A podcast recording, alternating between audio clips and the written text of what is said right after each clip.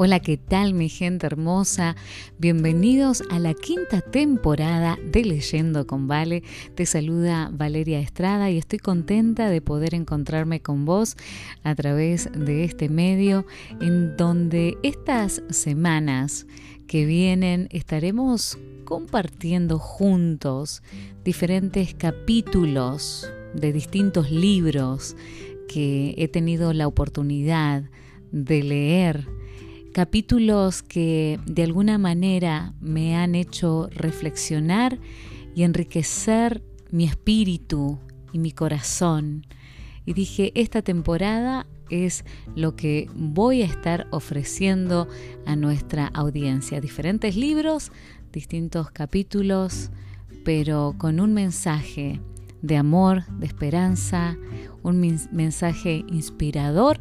Y te pido que si te bendicen, por favor, seas un canal de bendición y compartas también con tu familia, con tus amigos, con tus conocidos.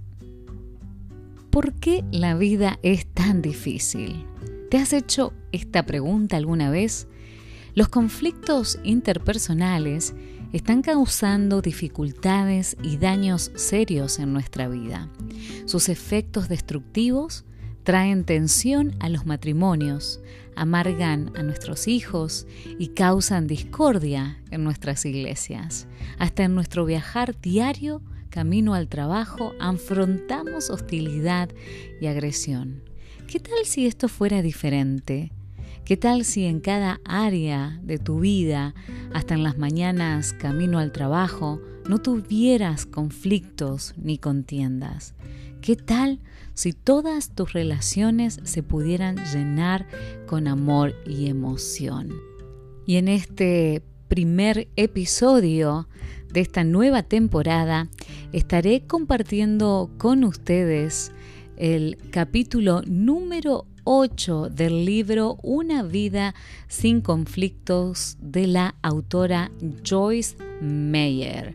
Ella es reconocida mundialmente por enseñar la palabra de Dios de una manera práctica como autora de éxitos de ventas número uno del New York Times. Así que el capítulo número 8 se titula Hacer del perdón un estilo de vida. Viví demasiado tiempo detrás de muros que había construido para protegerme del dolor emocional porque estaba decidida a no darle a nadie una oportunidad de herirme una segunda vez. Si alguien me ofendía, lo catalogaba en mis bancos de memoria y levantaba una pared que mantenía a esa persona a distancia o completamente fuera de mi vida. Ya no iba a ser abusada, pero mantenía el abuso en mi corazón y continuaba causando dolor a mi vida porque rehusaba confiar en que Dios me reivindicaría. Me llevó muchos años darme cuenta de que no podría amar a nadie mientras siguiera prisionera de mí misma detrás de las paredes de la falta de perdón. También tenía que aprender que realmente no podría amar y ser amada hasta que estuviera dispuesta a correr el riesgo de ser herida. El amor a veces hiere, pero también sana. Es la única fuerza que anulará el odio, el enojo y la falta de perdón. Es la única fuerza que puede sanar relaciones rotas o problemáticas. El mundo está lleno de gente dolorida y resentida. Y mi experiencia ha sido que las personas lastimadas lastiman a otros. El diablo trabaja horas extras entre el pueblo de Dios para causar ofensa, conflicto y discordia. Pero podemos anular sus intentos de sembrar odio, amargura, enojo y falta de perdón. Podemos ser rápidos para perdonar. El perdón cierra la puerta a los ataques de Satanás para que no pueda ganar un punto de apoyo que con el tiempo pudiera llegar a ser una fortaleza puede prevenir o terminar el conflicto en nuestras relaciones con los demás. No sorprende que la escritura nos diga una y otra vez que tenemos que perdonar a quienes nos quieren o nos ofenden. Pablo escribió, de modo que se toleren unos a otros y se perdonen si alguno tiene queja contra otro. Así como el Señor los perdonó, perdonen también ustedes. Colosenses 3:13. Jesús hizo del perdón un estilo de vida y enseñó a sus discípulos a hacer lo mismo. Veamos lo que dice sobre el perdón en la Biblia, en el libro de Mateo, en el capítulo 18. La parábola del siervo ingrato. Por eso el reino de los cielos se parece a un rey que quiso ajustar cuentas con sus siervos. Al comenzar a hacerlo, se le presentó uno que le debía miles y miles de monedas de oro. Como él no tenía con qué pagar, el Señor mandó que lo vendieran a él, a su esposa y a sus hijos, y todo lo que tenía para así saltar la deuda. El siervo se postró delante de él. Tenga paciencia conmigo, le rogó, y se lo pagaré todo. El Señor se compadeció de su siervo, le perdonó la deuda y lo dejó en libertad. Al salir aquel siervo, se encontró con uno de sus compañeros que le debía cien monedas de plata. Lo agarró por el cuello y comenzó a estrangularlo. Págame lo que me debes, le exigió. Su compañero se postró delante de él. Ten paciencia conmigo, le rogó, y te lo pagaré. Pero él se negó. Más bien fue y lo hizo meter en la cárcel hasta que pagara la deuda. El siervo de esta historia le debe tanto al rey que nunca podría pagar su deuda.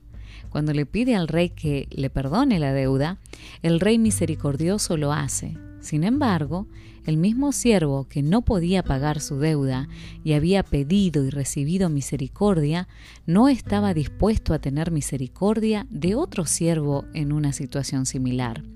El siervo de esta historia nos representa a nosotros y el rey representa a Dios. Todos pecaron y están destituidos de la gloria de Dios, dice Romanos 3:23. Cuando pedimos a Dios que nos perdone por medio del sacrificio de Jesús, todas nuestras deudas son canceladas. El Señor perdona nuestros pecados porque sabe que nunca podríamos pagarle lo que le debemos. Sin embargo, a menudo somos como el siervo ingrato, con frecuencia rehusamos liberar a los demás de sus ofensas hacia nosotros, aunque nuestro Padre Celestial nos ha perdonado. La parábola continúa para enseñarnos lo que sucede como resultado. Cuando los demás siervos vieron lo ocurrido, se entristecieron mucho y fueron a contarle a su señor todo lo que había sucedido. Entonces el señor mandó llamar al siervo. Siervo malvado, le increpó. Te perdoné toda aquella deuda porque me lo suplicaste. ¿No debías tú también haberte compadecido de tu compañero, así como yo me compadecí de ti? Y enojado, su señor lo entregó a los carceleros para que lo torturaran hasta que pagara todo lo que debía. Así también mi Padre Celestial los tratará a ustedes a menos que cada uno perdone de corazón a su hermano. Cuando usted y yo rehusamos perdonar a otras personas, abrimos una puerta para que el diablo nos atormente. Perdemos nuestra libertad, la gloriosa libertad que Dios dispuso que tengamos mientras seguimos sus caminos. Dios es amor. Él además es misericordioso, bueno, perdonador y lento para la ira. Con frecuencia deseamos su poder y sus bendiciones sin querer el estilo de vida que acompaña a tales cosas. El perdón debe transformarse en un estilo de vida. Tan pronto como alguien nos ofende, debemos responder con perdón. De hecho, Jesús se asegura de que entendamos que no tenemos que poner límites a nuestro perdón. Justamente antes de narrar la parábola del siervo ingrato, Pedro le había hecho una pregunta interesante sobre cuántas veces deberíamos perdonar. ¿Cuántas veces debemos perdonar a alguien? Entonces se le acercó Pedro y le dijo en Mateo 18, 21, 22, Señor, ¿cuántas veces perdonaré a mi hermano que peque contra mí? ¿Hasta siete? Jesús le dijo, no te digo hasta siete, sino aún hasta setenta veces siete.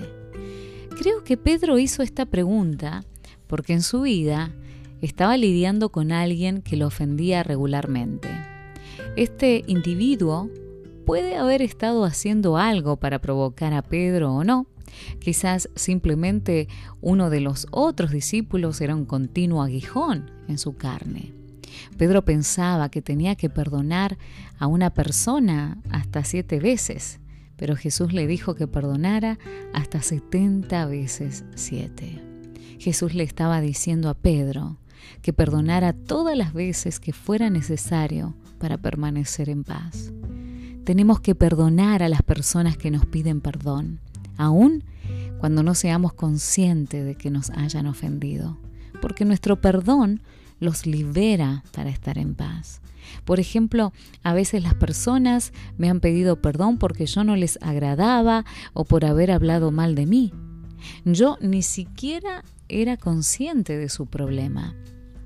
No me estaba hiriendo, los estaba hiriendo a ellos. Los perdoné con mucho gusto porque quería que fueran libres. También tenemos que perdonar a las personas que no nos piden perdón, ya sea porque no querían ofendernos y no saben que lo hicieron, o porque no están arrepentidas. De cualquier manera, el perdón evita que alberguemos amargura y enojo en nuestros corazones. Nos libera. Si usted cree que ha ofendido a alguien, vaya la milla extra y simplemente diga, si te he ofendido, te pido perdón. Luego, si descubre que en verdad fueron ofendidos, simplemente pídales que lo perdonen. El poder de las palabras, por favor, perdóname, es asombroso. Si el individuo se rehúsa a perdonarlo, al menos usted ha hecho su parte y puede vivir en paz. El perdón no solo puede sanar nuestras relaciones conflictivas con otras personas, también puede liberarnos para disfrutar la plenitud de nuestra relación con Dios. ¿Comprende?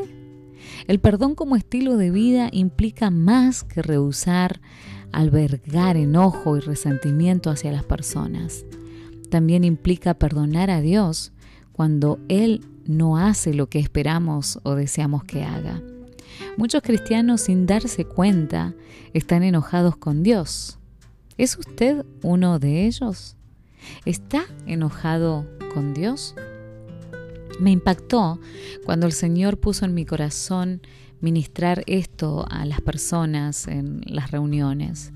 No creía que muchos cristianos estuvieran enojados con Dios, pero me equivoqué.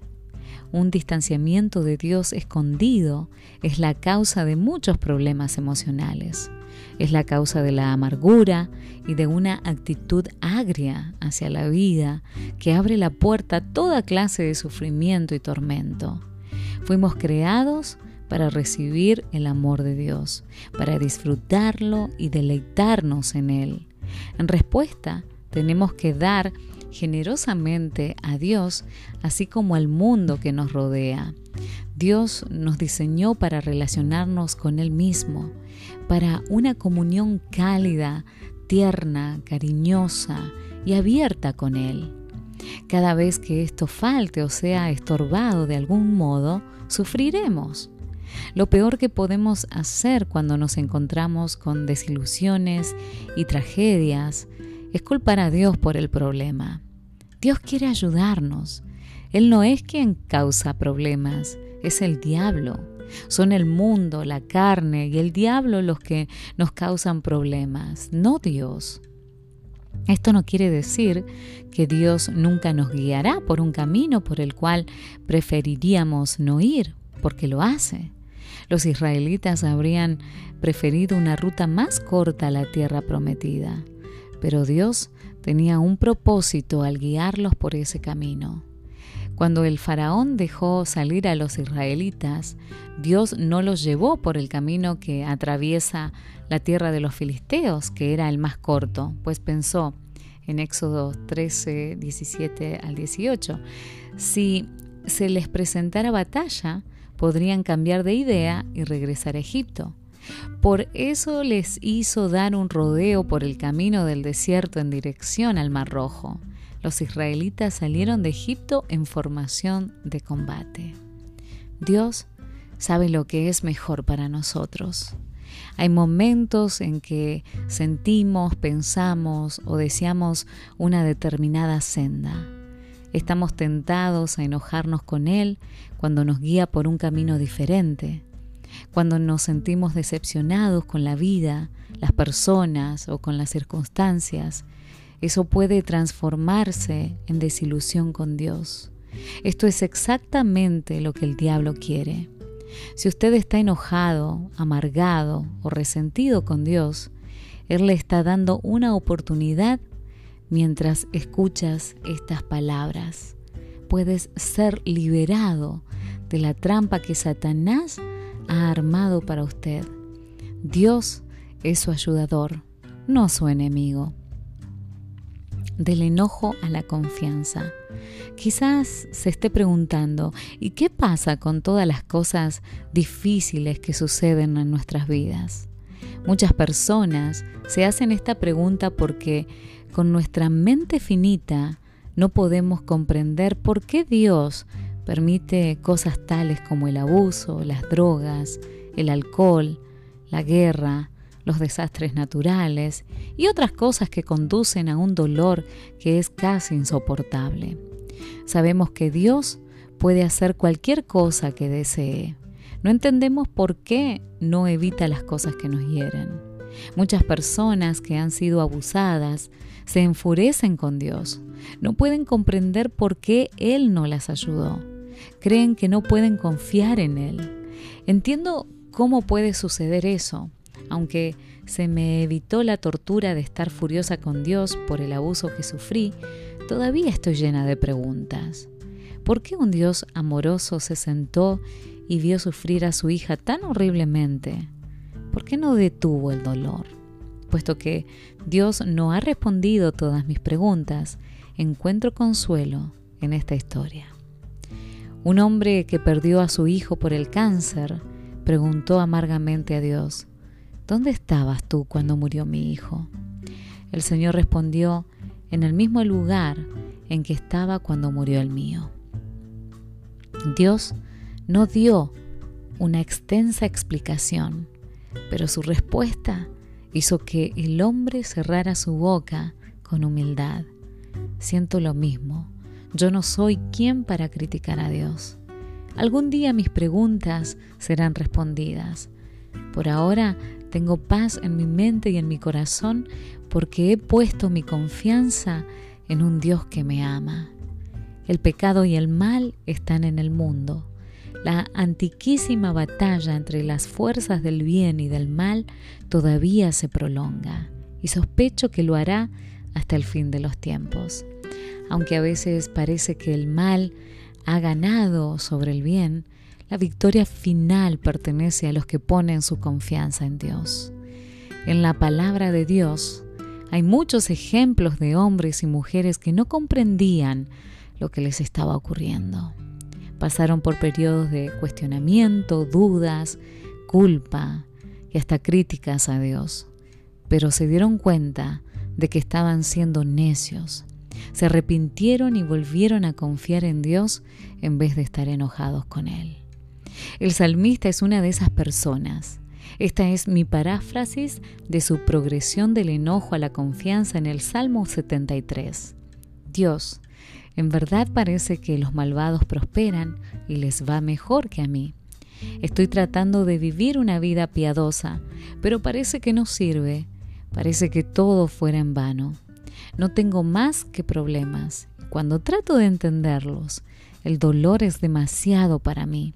Sin embargo, he pasado tiempo contigo y puedo comprender que al final los malvados vendrán a la ruina y destrucción. Mi corazón estaba triste, estaba amargado y en un estado depresivo. Era un necio, Dios, ignorante, y me comporté como una bestia. Ahora entiendo que tú estás continuamente conmigo Me tomas de mi mano derecha. ¿A quién tengo en el cielo, Dios, sino a ti? ¿Quién me ayudará? Si tú no lo haces, no hay nadie sobre la tierra que pueda ayudarme. Tú eres mi fortaleza y mi porción para siempre. Es bueno para mí confiar en ti, oh Señor, y hacer de ti mi refugio. Si está atascado en una situación de amargura hacia Dios, lo animo a pasar por el proceso del perdón. El enojo hacia Dios nos detiene en nuestro camino y nos impide avanzar. Es un bloqueo espiritual, quizás más fuerte que ningún otro. ¿Por qué? Simplemente porque el enojo cierra la puerta al único que puede ayudarnos, sanarnos, consolarnos o restaurar nuestras emociones, relaciones y vidas. Aunque Dios no necesita nuestro perdón, nosotros sí necesitamos perdonarlo a fin de ser liberados de la amargura y el resentimiento. Si hemos estado albergando rencor contra Dios, debemos perdonarlo. Solo entonces podremos experimentar el poder y la bendición de Dios en nuestras vidas y relaciones. El perdón se interpone entre la derrota y la victoria. El perdón restaura la paz. Pero si fracasamos en perdonar a Dios cuando es necesario que lo hagamos, permaneceremos en conflicto. Vi ilustrado esto en la respuesta de dos familias que conozco que perdieron un ser querido. Las dos historias son similares, pero los finales son muy diferentes. En la primera situación, una mujer pierde a su esposo por cáncer. Durante el tiempo que sufrió esta enfermedad, él nació de nuevo, fue lleno del Espíritu de Dios y se comprometió totalmente con el Evangelio. Hizo todo lo posible por compartir su testimonio con tantas personas como pudo. Recibió profecías de que viviría y no moriría y toda la familia esperaba que Dios lo sanara y que pudiera vivir su vida como un testimonio del poder sanador de Dios. Su familia se afirmó en la fe y declaró la palabra hicieran todo lo que sus líderes espirituales y los médicos les dijeron que hicieran. Sin embargo, el hombre murió. Aunque esta mujer cayó en, la confusión, el enojo y la decepción, pudo poner su confianza en Dios y acabar victoriosamente. En el séptimo aniversario de su muerte, recibió una carta de la esposa agradeciéndonos a Deb y a mí por acompañarla durante ese tiempo me contó cuánto ama al Señor hoy en día. Él es su vida. Disfruta servirlo en cualquier manera que pueda. Todavía extraña a su esposo, pero tiene paz y camina en victoria. A sus hijos, en cambio, no les fue tan bien. Conservaron algo de la amargura que sintieron cuando su padre murió. La confusión de sus espíritus ha afectado su progreso espiritual. No se han alejado completamente de Dios, pero retrocedieron y nunca se recobraron.